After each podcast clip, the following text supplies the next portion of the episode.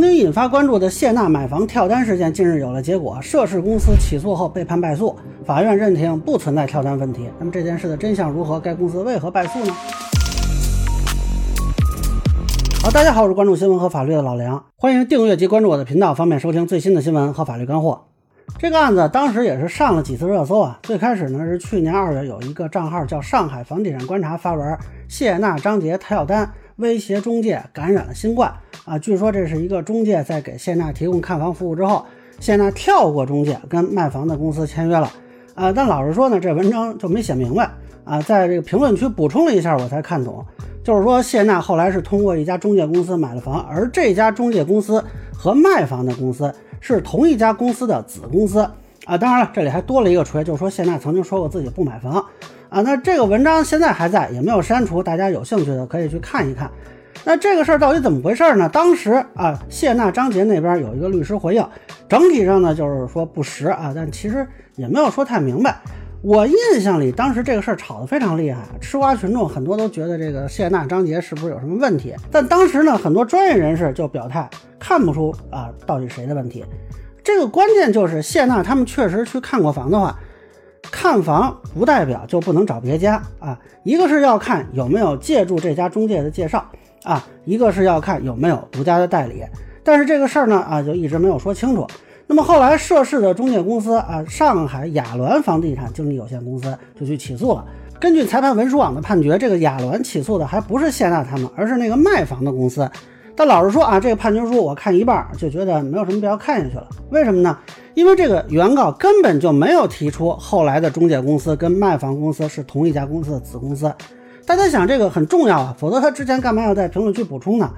如果这两家公司是关联公司，是有可能认定存在跳单的。但如果这俩公司完全没关系，你说这跳单的依据是什么？这就不符合说跳过中介直接找房主啊，他等于是说从一个中介跳到另一个中介了。那说实在的，当时如果谢娜他们把对方这个起诉书晒出来啊，我觉得这个事儿当时就可以收场了。那这个亚伦公司为什么认为是跳单呢？他这逻辑这样，按他说呢，谢娜去他们那儿看房的时候啊，是签了一个看房的记录。那这个看房记录上写着客户有效期为确认之日起六个月啊，他认为呢，这在六个月内啊，就属于他独有的信息。然后别的中介带着这客户又来看房了，这个卖房公司呢也没核实。也没注意六个月的保护期啊，属于故意或具有重大过失的行为，那他就认为构成跳单情形。不过这个非常重要的证据啊，就是带着看房的这个文件，亚伦公司他没有啊，他说在卖房公司那儿，卖房公司说那你当时带人看房就没给我呀？那这个文件呢，其实就是没有证据可以证明的。那这里说明一下，就从这个判决看啊，谢娜他们当时确实去看过房啊，但是谢娜他们没有购房资质，所以。后来是以谢娜控股公司来买房啊，这个其实没有争议。双方表述不一样的地方是，这个亚伦公司说自己当时已经表示了可以用公司身份购房，而谢娜这个公司后来的证词说呢，当时亚伦公司认为用公司名义购房啊也属于限购范围，所以才没谈成。那在这次看房之后又过了仨月，谢娜后来跟后来那家的公司的人吃饭啊。这家中介说：“哎，可以用公司身份买房，所以就才找了后来这家公司办的。那么卖房的那家公司就说了，这房屋啊，它不是独家委托，这房源是公开的。再说啊，我就一卖房的，我卖谁不是卖，对吧？我没有跳单的必要和动机啊。看他们说这儿，我就觉得挺逗的，因为那个所谓的关联公司这事儿压根儿没人提。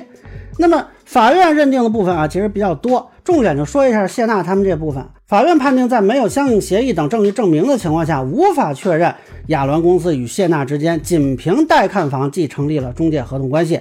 谢娜与卖房公司之间亦没有跳单共谋的行为，故亚伦公司要求认定谢娜存在跳单共谋的主张，缺乏事实和法律依据。那最后，亚伦公司是败诉，并全额承担九千七百二十块钱的诉讼费。啊，那这个事儿呢，其实还没算完啊。这个亚伦公司身上好像是有两个官司还。啊，根据天眼查看，这个谢娜他们是以侵犯隐私权把这公司给告了啊，但这个是不公开审理，暂时也没有看到有新的消息啊，可能是因为这个亚伦公司的老板，也就是最初的这个爆料人啊，当时拍了谢娜他们的照片啊，这个当时他在接受媒体采访的时候也承认啊，说不对，而且呢，他晒出来的聊天记录里，人家要来之前还嘱咐啊，说不能拍照。那么谢娜的这个公司呢，后来辩护词里也说啊，这个偷拍也是导致不愿意委托他的原因。啊，这个事儿呢，基本上一告一准儿啊，目前就还没有宣判的消息啊，也不知道具体是一个什么进展。那另一个呢，是亚伦公司拖欠另一家公司佣金的案子。其实当时爆料人就因为这件事儿上了啊限制高消费的这个名单了，但是他当时的解释呢，是因为他的上家卖房的公司没有给他钱，所以他才没有给下家结钱。那根据啊这份判决书的显示呢，他的上家公司说是因为亚伦公司没有提交结佣材料，包括付款委托书、明细确认表以及增值税发票啊，那你不交这个，我没法给你结账。那法院就问了，你为啥不给人这材料呢？哎，亚伦公司说了。因为公司暂无资金开具增值税发票，故无法提交。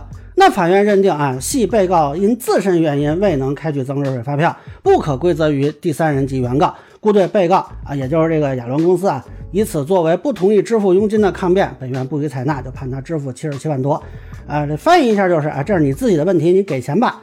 那目前看呢啊，就是这个案子导致这个爆料人也上了这个。限销的名单啊，现在呢这家公司已经被强制破产清算了。那根据财政书看啊，就是因为这个钱没还啊，人家就申请给他来个破产。说起来这钱也不多呀，就七十七万。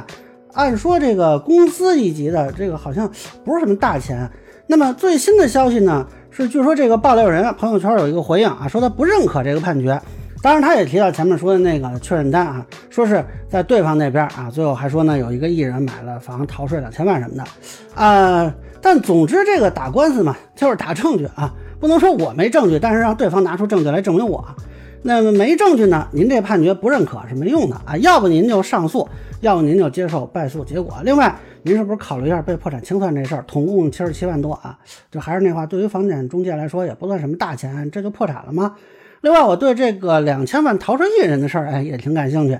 我建议上海的税务部门查一下啊，看他说的这个事儿是不是属实啊。总之，这件事儿在我看来呢，又是一次典型的小作文爆料反转事件啊。而且说实话，他这个小作文呢，一般来说不好判断，因为确实谢娜找他去看过房，只能说建议大家以后吃瓜尽量谨慎吧啊。凡事多看证据，少凭感觉。当时你看很多的律师啊、专业人士不就说这个事儿不好判断吗？那以上呢，就是我对谢娜被指跳单事件的一个分享，个人浅见难免失落。有朋友不同意见，小伙伴在评论区、弹幕里给我留言。如果你觉得说的还有点意思，您可以收藏播客老梁不郁闷，方便收听最新的节目。谢谢大家。